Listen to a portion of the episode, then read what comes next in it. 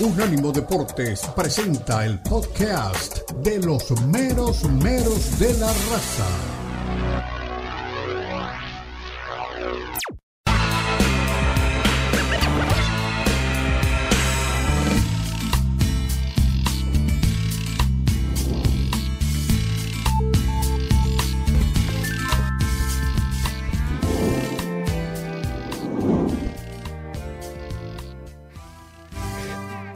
Regresamos, regresamos, señoras y señores. Aquí estamos con Lalo Leal, Omar Orlando Salazar, don Dani Forni, que nos dice que hemos volvido. Y sí, si él es portugués, entonces hay que entenderlo eh, a la pantalla. Bueno, eh, ¿qué le digo? Vamos a hablar de las Chivas Rayadas de Guadalajara frente al equipo de Santos de la comarca lagunera. Ese es un buen partido, Lalo. Es un buen partido. ¿Por qué? Porque Chivas viene con buen nivel porque Santos también levantó. Dicho esto, uno pensaría que el partido va a ser bastante atractivo para quienes asistan al Akron y para quienes lo sigan a través de las imágenes de televisión. Permítanme presentarles primero al técnico Paulo Paunovic, el técnico del equipo del Rebaño Sagrado, eh, para que nos diga exactamente qué es lo que piensa de este partido y cómo lo esboza, cómo lo tiene contemplado. A ver, técnico se me relaje nadie.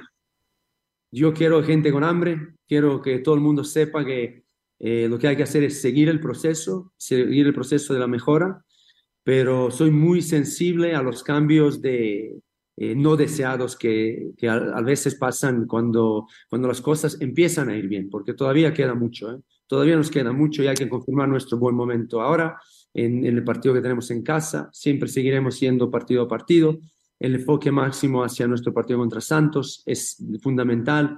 Y si veo que alguno se está relajando o no está eh, entendiendo el momento y la oportunidad que tiene este equipo, pues no va a ser una cosa eh, buena, ¿no? Pero mm, de momento no hay, no hay, no hay eh, peligro de eso porque todo el mundo está enchufado. Veo que, el equipo hoy, entrenamiento ha sido sensacional. Estoy muy no satisfecho, contento con, con cómo eh, el equipo está trabajando, el compromiso es máximo. Eh, entonces, entonces estamos al, máximo de alerta, igual que estamos el primer día cuando teníamos que ir convenciendo, convenciendo y, trabajando sin cesar. Por lo tanto, nadie se relaja y ahora siempre tenemos que ir así, siempre los puños por delante. Como me dijo un entrenador, el profe Ortega, de, el, ayudante de Cholo Simeone, cuando era mi entrenador eh, como jugador, dijo, Siempre así, muchachos. Levantas las manos, ¡pum!, te pegan en la barbilla. Bajas las manos, ¡pum!, te pegan en la barbilla. Por lo tanto, siempre así y, pretende ser el que golpea y estar siempre listo. Eso es lo que quiero. El equipo con espíritu de guerrero, espíritu luchador, como lo hemos tenido. Y fíjense, fíjense de lo que estamos hablando, ¿no? La última eh, jugada en Tigres.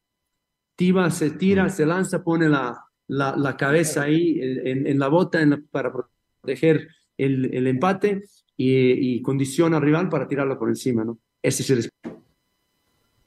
Muy bien, pues ahí estaba el técnico Paunovic, siempre así, con la guardia arriba, sí, para protegerse, para atacar, pero en el buen sentido de la palabra.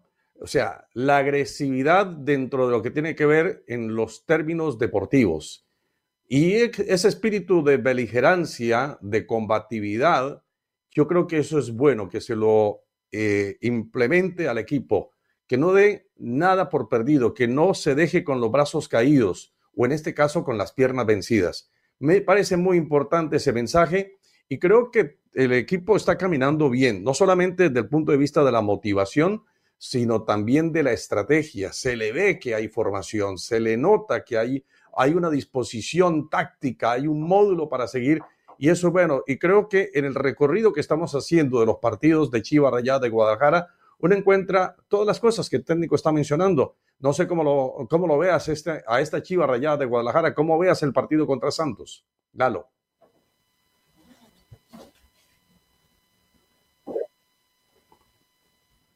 A ver, Lalo.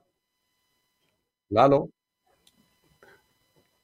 Bien Pauno, ¿eh? Muy bien Pauno, lo veo contento, lo veo feliz, lo veo radiante, con la, con la guardia arriba y los puños por delante. La tarjeta de Pauno, Pauno, Paunovich, combinando el box con el fútbol. ¿Qué tarjeta le pongo a Paunovic? Le pongo 10 puntos para Paunovic. Lo pongo por encima de Torreón, que Fentanes ya está en esa silla, que no nos acordamos de Santos, que no nos acordamos de Fentanes.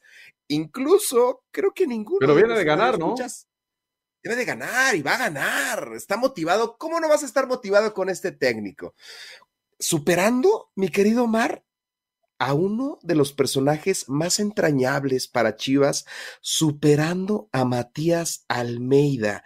En sus primeros nueve partidos, Matías Almeida cayó en tres ocasiones. Ahora Paunovic solamente ha tenido una sola derrota ante Toluca. Con estos números ya superó a Mati Almeida, uno de los personajes más queridos para el Guadalajara históricamente, ¿eh? el pastor del rebaño. Como olvidar aquella foto con el título y con la chivita, con la cabrita acá abajo y el título arriba, el pastor del redil, que en su siguiente torneo el equipo para olvidar.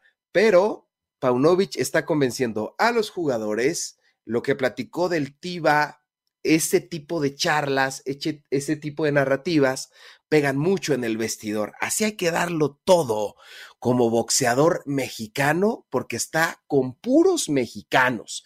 Entonces, si le metes ese ADN del pugilista azteca que nunca se rinde, que siempre va hacia adelante, vas a tener una reacción positiva. Y es lo que estamos viendo con el denominado rebaño sagrado. Va a ganar este partido. Este Cuidado, que va a escalar, va a escalar y va a pelear el subliderato, ¿eh?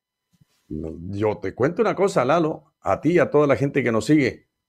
Yo creo que Chivas, con lo que ha mejorado, puede terminar siendo gran protagonista. No me atrevo todavía a ponerle el rótulo de campeón, pero gran protagonista del torneo. Gran protagonista del torneo. Tiene Chivas para este partido a Miguel Jiménez en el arco, Gilberto Sepúlveda, el tío Sepúlveda, que está jugando muy bien, Jesús Chiquete, el Chicote Calderón, a Alan que empezó como suplente el campeonato y ahora se ha afirmado, y bien por Mozo porque la verdad es que las noches de Guadalajara eh, parecía que no le estuvieran cayendo bien, ahora que como que se ha afirmado, se ha aplomado, y bien, Alan Rubén González, Víctor Guzmán, Roberto Alvarado el Piojito, que creo que también levantó bastante, eh, Ronaldo Cisneros, eh, que levantó también, Carlos Cisneros y Daniel Ríos. Es una buena nómina la que tiene Chivas en este momento, ¿no? Convencidos absolutamente de que están en el mejor momento deportivo en lo que mucho tiempo no se veía de la Chiva Rayada de Guadalajara. Hace tiempo que no veíamos así al redil y creo que le viene bien al fútbol mexicano, Omar, le viene bien al fútbol mexicano tener a un Guadalajara protagonista, tener a un Guadalajara que siempre sea el animador del torneo, el América también está invicto, Guadalajara no por esa derrota que mencioné contra Toluca. Cuidado con Toluca, ¿eh? También Toluca en segundo lugar puede dar muchas sorpresas, se quedó con la espinita clavada y puede repetir final. Es un conjunto que trabaja bien, es una gran institución Toluca y puede repetir final.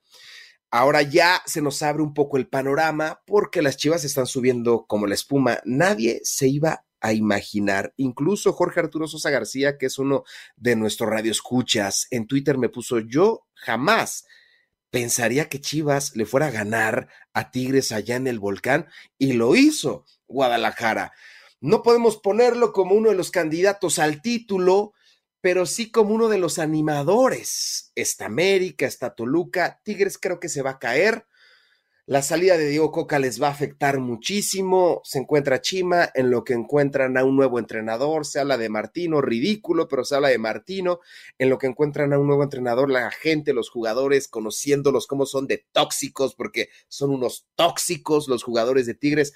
No sé si vayan a aceptar a, su, su nuevo entrenador. Creo que nada más le guardaban confesión y le guardaban respeto a Tuca Ferretti. Tigres se va a caer y en esa caída pueden subir equipos como América y Guadalajara. Más abajito yo no veo a Pumas, yo no veo a Cruz Azul, no veo a Juárez, no veo a Mazatlán. Pachuca también se está derrumbando. Sí veo a Pachuca entrar a la liguilla, no de forma directa, pero sí lo veo como, no sé si como protagonista, pero sí en la liguilla. El torneo va agarrando forma y me gusta que América y Chivas estén bien, porque eso nos genera más espectáculo. Sí. ¿Cuándo es el clásico? ¿Tienes por ahí la fecha o más o menos? El clásico, por supuesto, creo que sí, te confirmo la fecha, el clásico del Porque para ese clásico van a llegar de continuar en este nivel, tanto Chivas como América, en un nivel espectacular como para no perder. En un nivel ¿eh? supremo, Mar, supremo. Viene lo bueno para el América, porque el América, ya lo comentábamos, el 4, ponme atención, el 4 enfrenta a Pachuca. El 11 enfrenta a Tigres. El 18 enfrenta al Guadalajara. Vienen siguiendo la línea de Paunovic, vienen los rounds del campeonato. De este mes, de este mes, exacto. En abril, León, el primero, 8 de abril, Monterrey, 15, el clásico contra Cruz Azul, el 22, Pumas y cierra con Juárez. Partido fácil. Pero lo que viene para el América la verdad que está muy complicado. Pachuca, Tigres, Guadalajara, León, Monterrey, Cruz Azul y Pumas. Las cosas no estarán fáciles. Respondiendo en específico a tu pregunta, el 18 de marzo es el clásico y como bien lo mencionas, llegan encendidos. Llegan muy bien, van a llegar excelente para ese momento. Eh, eh, Santos, ¿cómo llega este partido? Eh, habíamos escuchado al técnico Fentanes y Fentanes decía, mira, nosotros en lo que tiene que ver con el poder ofensivo lo tenemos. Nos falta balance, nos falta equilibrio porque atrás tenemos todavía muchas cosas por corregir. Y cuando encontremos ese punto de equilibrio, vamos a ser un equipo muy importante y casi que invencible. Invencible no hay ninguno, pero yo creo que si se encuentra, como dice el técnico Fentanes, sí puede ser un equipo eh, como para considerarlo, ¿no? en este momento eh, creo que el equipo está en mediana tabla, ¿no? Entonces, creo que tiene para levantar mucho más, ¿no, Lalo? Tiene para levantar mucho más el equipo de Santos Torreón. ¿En qué posición está exactamente? Terminó la, la temporada pasada en la tercera posición, lo cual nos hizo ilusionar. Ahora se encuentra en la octava posición con apenas 12 puntos. Siguen Juárez, Pumas, Cruz Azul, pero está a un puntito de quedarse fuera de repechaje, incluso el equipo que comanda Fentanes. No sé si vaya a tener más oportunidades, tampoco se habla de un banquillo caliente, va contra Guadalajara, Tijuana, León, Necaxa, no la tiene difícil, puede levantar con dos victorias hilvanadas. Este equipo de Santos puede alcanzar ya nuevamente los puestos de liguilla, no tendrá un torneo complicado dentro de los rivales que le quedan a Santos el más difícil, Pachuca y Monterrey, pero enfrenta a Querétaro, Cruz Azul, León, Necaxa, Tijuana. Puede levantar todavía Torreón y tiene con qué.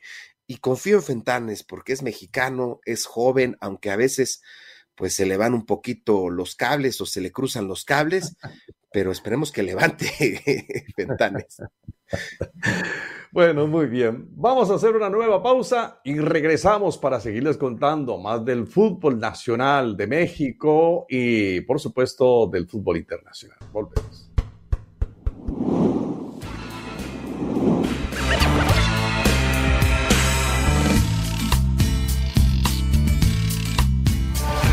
Escúchanos 24-7 en las plataformas de TuneIn, iHeartRadio y Odyssey a-U-D-A-C-Y. Odyssey.com.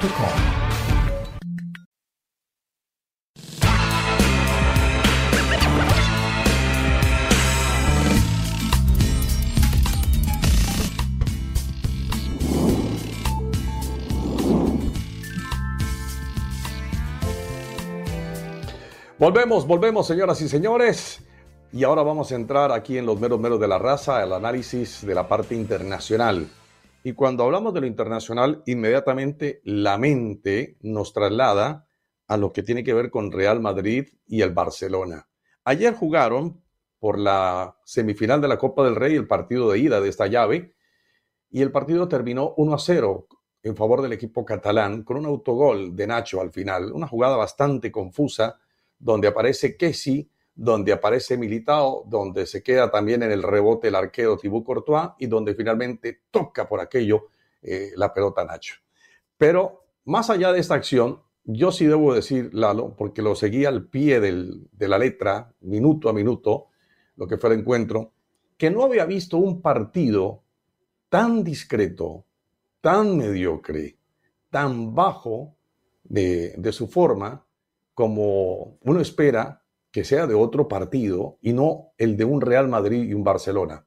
Es decir, yo podría esperar que haga un partido como este un equipo de pipiripao, un equipo de última tabla, pero un partido que se juegue con Real Madrid y Barcelona en cualquiera de los escenarios habidos y por haber, uno tendría que esperar que sea un partido de ida y vuelta, de toma y dame, con intensidad, con calidad, con buenas jugadas. Y no lo hubo. Y no lo hubo, no lo vimos. Por eso a mí me llama poderosamente la atención que hayamos visto un partido tan de pobre nivel, tan discreto. Yo no sé si es porque se han enfrentado ya en muchas ocasiones y se conocen como al dedillo, se conocen como la palma de la mano y no hay nada más que ofrecer ya todos los misterios se acabaron para el Barcelona, todos los misterios se acabaron para el Real Madrid. Ayer es cierto, faltaron jugadores importantes, en el caso fundamentalmente del Barcelona, como eh, Robert Lewandowski, como Pedri, y con una nómina muy escasa y Barcelona terminando prácticamente para evitar perder contra un Real Madrid, Lalo, que tuvo sí jugadores importantes, yo diría que su nómina estelar pero me parece que la condición futbolística de algunos jugadores ayer no fueron lo mejor. Me llamó la atención y coincidí con ese eh, titular del de, eh, diario Marca.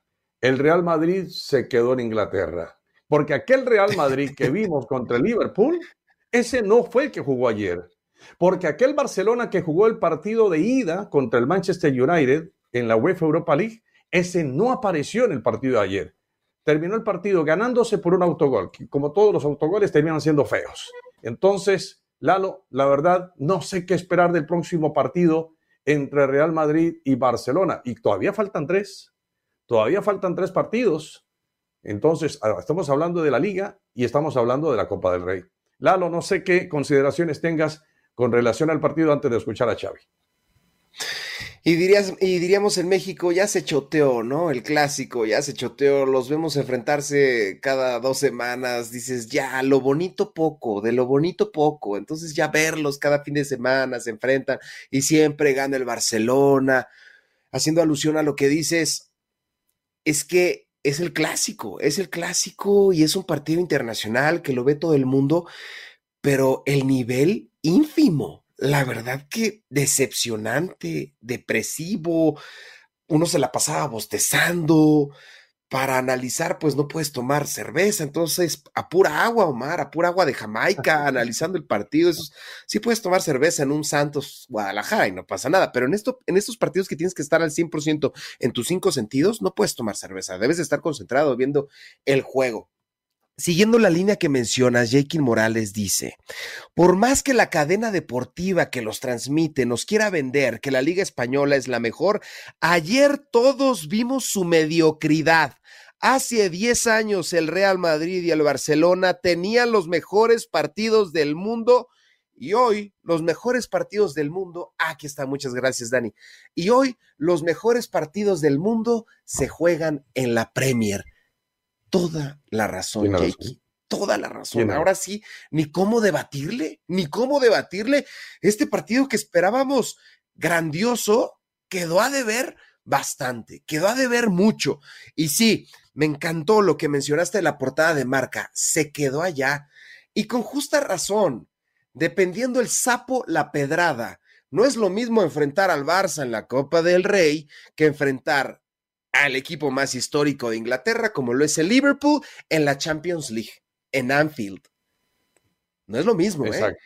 Enfrentar a Liverpool te inspira, enfrentar al Barça ya te cansa, ya, ya, ya es, ya es eh, lacerante, siempre lo mismo y siempre te ganan, por cierto, siempre te ganan.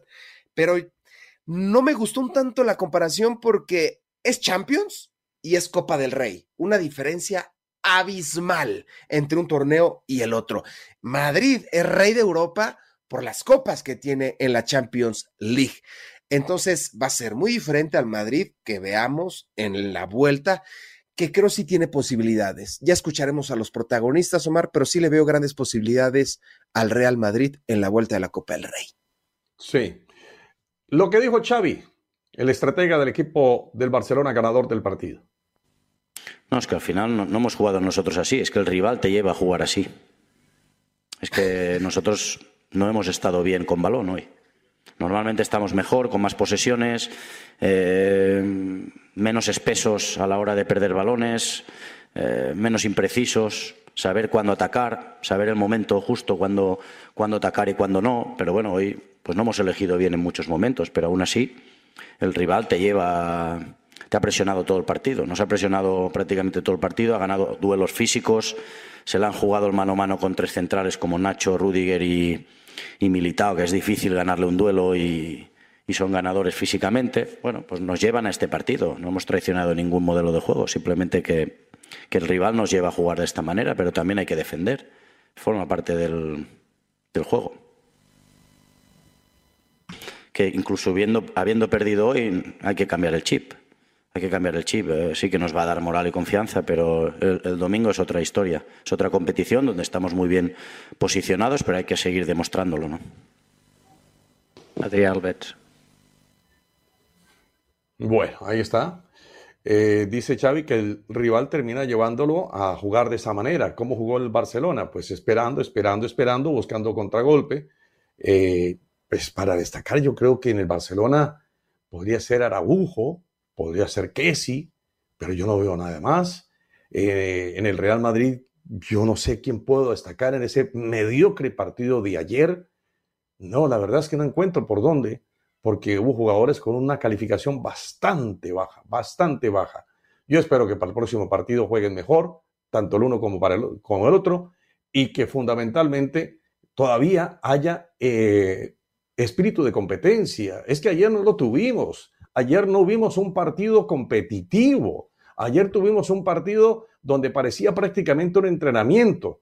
Entonces, siendo así, pues la verdad, tiene razón eh, Jakey y todos nuestros buenos amigos que saben de fútbol y saben que eh, muchas veces se hacen un tipo de análisis muy subjetivo y se piensa que se tiene la mejor liga y resulta que no.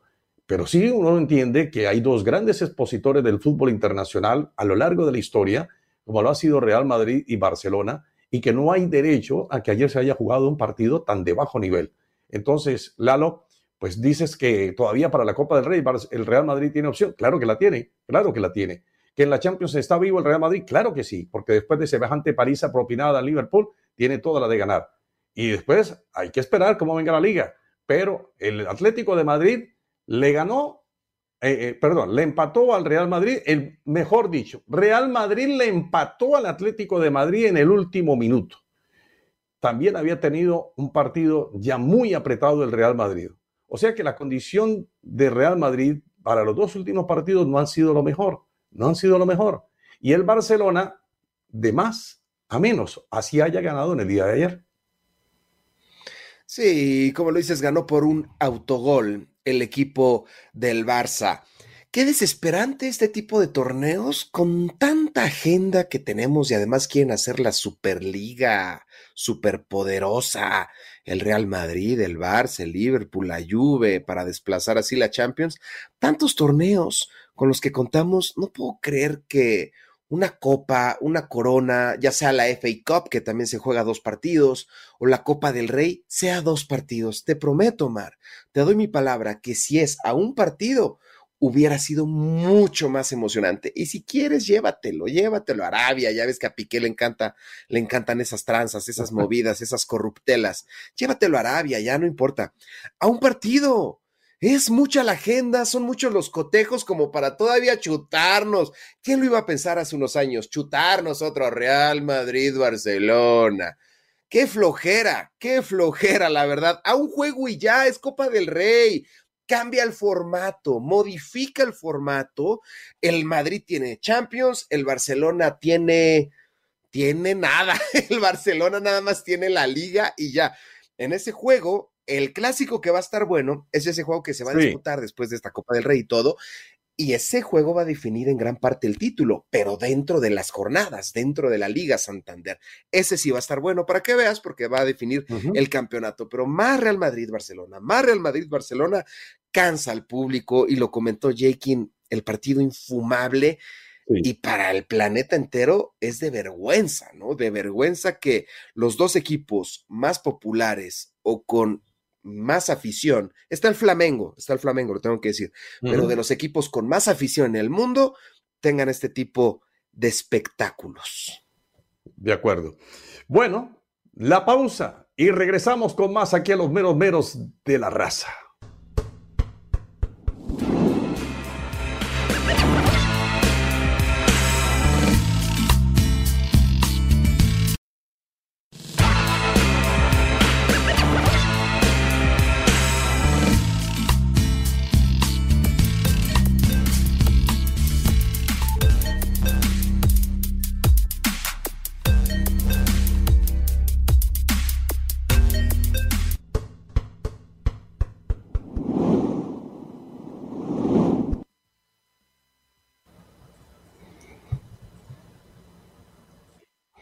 Regresamos, regresamos, señoras y señores, aquí en los meros meros de la raza. Gracias por continuar con nosotros.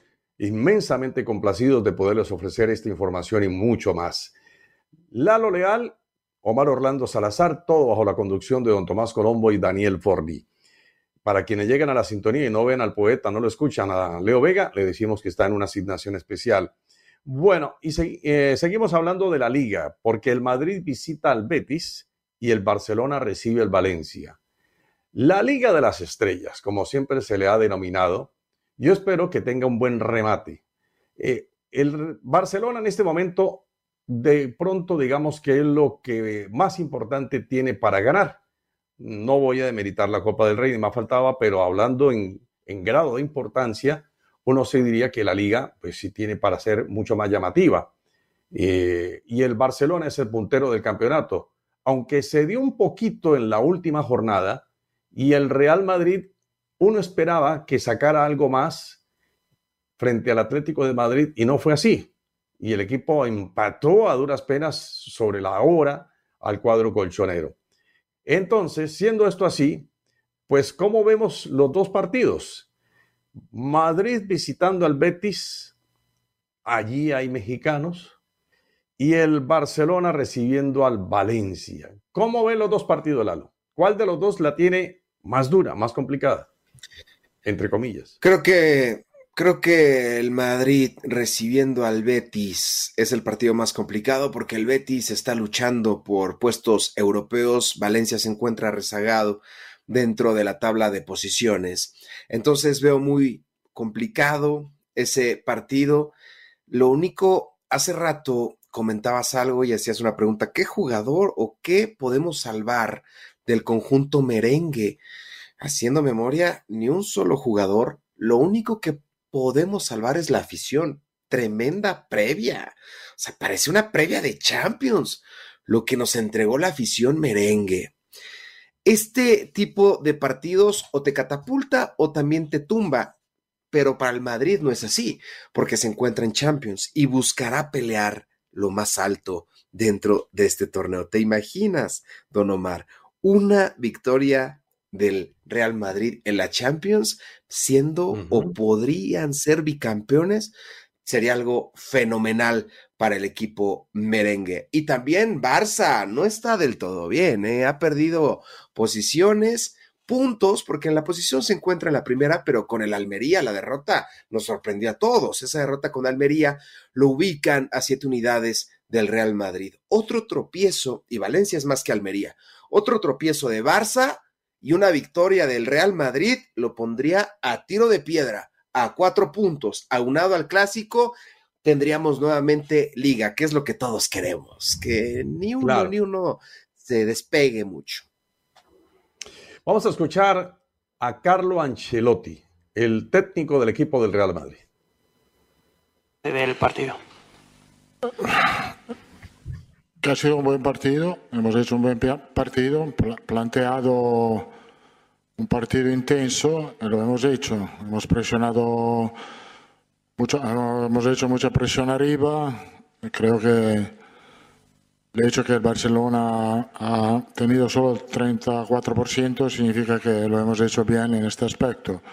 Donde se podía ser mejor era acertar más el último tercio, pero eh, ha sido difícil buscar oportunidad porque las líneas eh, defensivas estaban muy cerradas, hemos hecho, hemos eh, jugado por fuera, mm, pusimos mucho centro, pero ellos atrás eh, sobre todo en los balones aéreos, son muy contundentes. Creo que el partido ha sido el partido que queríamos hacer, obviamente no resultado, pero un partido que nos da confianza para el partido de vuelta. Afortunadamente son los primeros 90 minutos, no ha salido un buen resultado, tenemos uh, solamente que repetir el partido en Barcelona. Hola Carlos, ¿qué tal? Buenas noches, Fernando Burgos en directo para el Radio Estadio Noche de Onda Cero. Es la primera derrota del Madrid esa temporada en el, en el Bernabéu. Eh, el otro día lo salvó Álvaro Rodríguez contra el Atlético de Madrid y mucho madridista se pregunta qué ha pasado de aquel 2-5 en Liverpool a estos dos últimos resultados, sobre todo hoy, donde el equipo no ha disparado una sola vez entre los tres palos. Ha pasado que eh, han salido dos partidos distintos, con dos equipos que han eh, defendido muy bien, muy bajo, y nosotros hemos tenido dificultad en la transición. Son dos partidos distintos. El hecho que lo hemos controlado muy bien los dos partidos tiene que darnos las, confianza, porque no siempre tú puedes hacer un, partido de transición. El hecho que no hemos permitido al Barcelona de jugar como quiere, creo que es algo bueno para nosotros. Como he dicho, hay que repetirla en el, repetir esto en el partido de vuelta.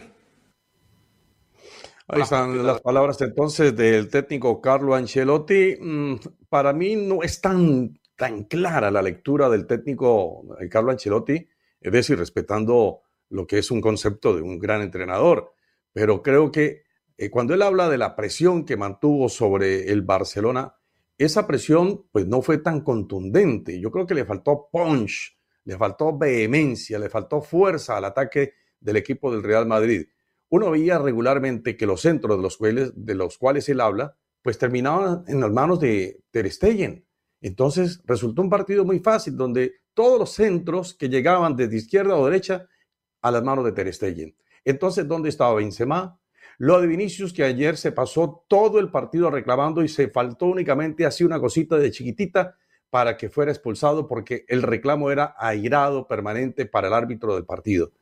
Y, no encuentra la forma como cuando él le, le entran un poquito duro, entonces reacciona. Ya sabe la gente, los jugadores, que hay que buscarlo y pretender la expulsión del jugador Vinicius.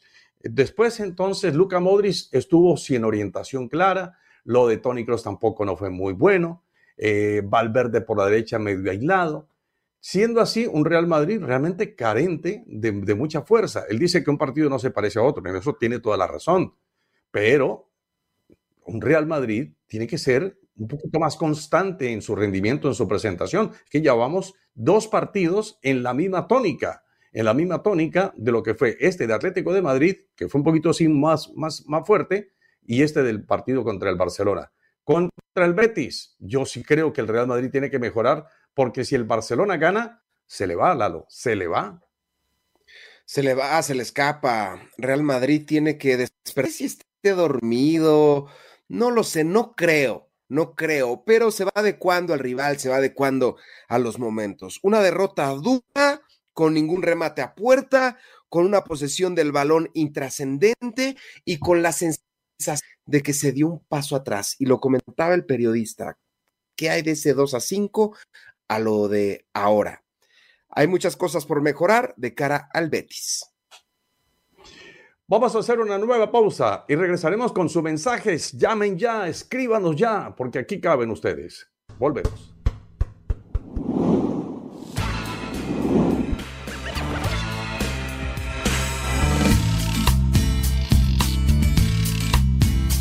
Suscríbete a nuestro newsletter en unánimodeportes.com. Recibirás información y análisis únicos cada semana.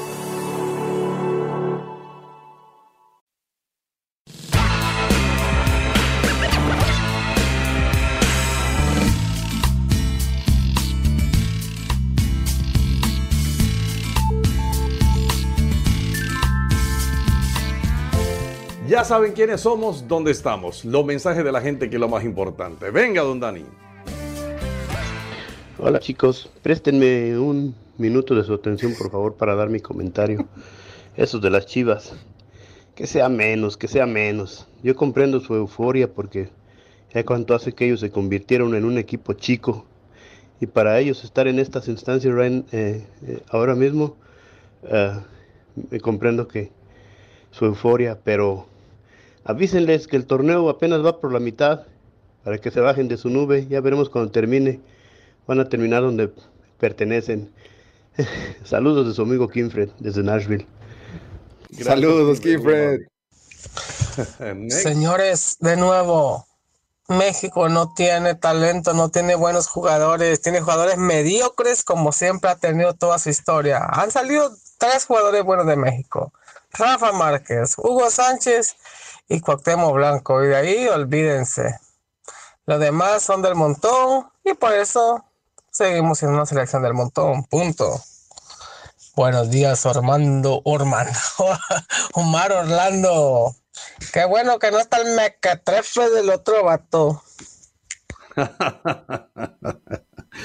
bueno, está bien, muchas gracias. No sé quién, quién nos envió el mensaje. Sería bueno que nos dijeran quién, quién, quién habla, ¿no? Lalo. Tengo, aguántame tantito, Dani. Tengo unos mensajes que me mandaste al WhatsApp. Dice, buenos días, gallos. Saludos desde tan, desde Santejeringo, el Chico, Guanajuato, rumbo a Santasqueabro. Mileo y Salazar pidan firmas para quitar a Coca-Cola Cero. no, no sé, no sé. Nos dice, buen día, señores. Saludotes de GJ Cass desde Washington, D.C. Señores, pregunta. ¿Ustedes qué opinan de la Xavi uruguaya o será la Mouri Xavi? Porque ayer el Barça jugó al más puro estilo de Uruguay o a la de Mourinho. ¿Será que es el nuevo juego del Barça? Parecía equipo centroamericano, jugando contra México con un colombiano al mando. Los once de atrás para el olvido. Nos dice GJ Cass. Killing Torres, saludos a todos, buen fin de semana, Vizca Barça y arriba las chivas. Eso, me gusta, me gusta. Jakin Morales, se vio mejor la defensa del América. Ahora falló Oscar Jiménez en el primer gol del huevo Lozano. No hizo el recorrido y se comió todo el gol. Ese creo que era del partido anterior, Dani. Omar Soler, Omar Soler. Bendiciones. Ya hemos escuchado eso tantas veces que ni para qué opinar. Amanecerá y veremos. Buen fin de semana. Yo creo que de la selección mexicana, mi Omar. Ah, de la selección, ya. David Torres, de verdad que los. David nos dice, de verdad que los medios están llenos de llorones madridistas. No, ustedes no, pero de verdad que ya no saben cómo minimizar el triunfo de mi Barça. Si Madrid ganaba con tantas bajas, de hazaña no lo bajaban. Ya, bueno. Eduardo. Eduardo G. Le dio la espalda a la Federación Azcárraga de Fútbol y está bien. O sea que, pues le dieron la, la espalda. Mira, nos escriben de béisbol. Academia de Béisbol Rancho Beisbolero Julio Cortés hacen un gran programa de fútbol. Felicitaciones, saludos desde la primera Copa Angelopolitana de Béisbol Femenil. Este año México participa por primera vez en la Copa del Mundo de la Rama durante el mes de agosto en Canadá. Oh, mucho éxito, mucho éxito a nuestras mexicanas. Mucho, mucho éxito. Tiburón Blanco Emi, Onta Tocayo, Onta Tocayo. Les deseamos un gran fin de semana al relator del gol, Don Omar Orlando Salazar, pibe de la armónica Eduardo Leal, infalible productor Dani Forni y Alto Cayo, que esté muy bien. Dice Tiburón Blanco Emi. Pedro Abel Contreras Corona. Ya los queremos de lunes a viernes. ¿Con quién hay que hablar? ¿O a dónde mandamos el oficio? ¿O dónde juntamos firmas? Carajo. Pedro, ya Pedro se, se ya casi, ya ¿eh? casi, Se mostró en Ohio. Dice Marta Galván, gran equipo de comentaristas, felicidades, bendiciones. Gracias, Marta Galván, muchas, muchas gracias. Gracias, señora Marta. Nos escribe desde YouTube. Mario Rosales, Don Omar, saludos, Lalito. Últimamente te has desaparecido mucho del programa. Espero que no estés involucrado con tu primo Ben Halami Lavara en el secuestro y tortura, porque yo sospecho con el pecho y calculo con la calculadora que tú eres inocente. Eso creo hasta que se demuestre lo contrario. Gracias, Mario. Fíjate que yo me mantuve alejado de ese tema de Al-Khalafi me mantuve, me mantuve muy, muy, alejado. Hablaremos de eso el lunes, ¿eh? de ese secuestro. Mira qué video la de Juan. Qué video la de Juan. Este fue el podcast de los meros meros de la raza, una producción de Unánimo Deportes.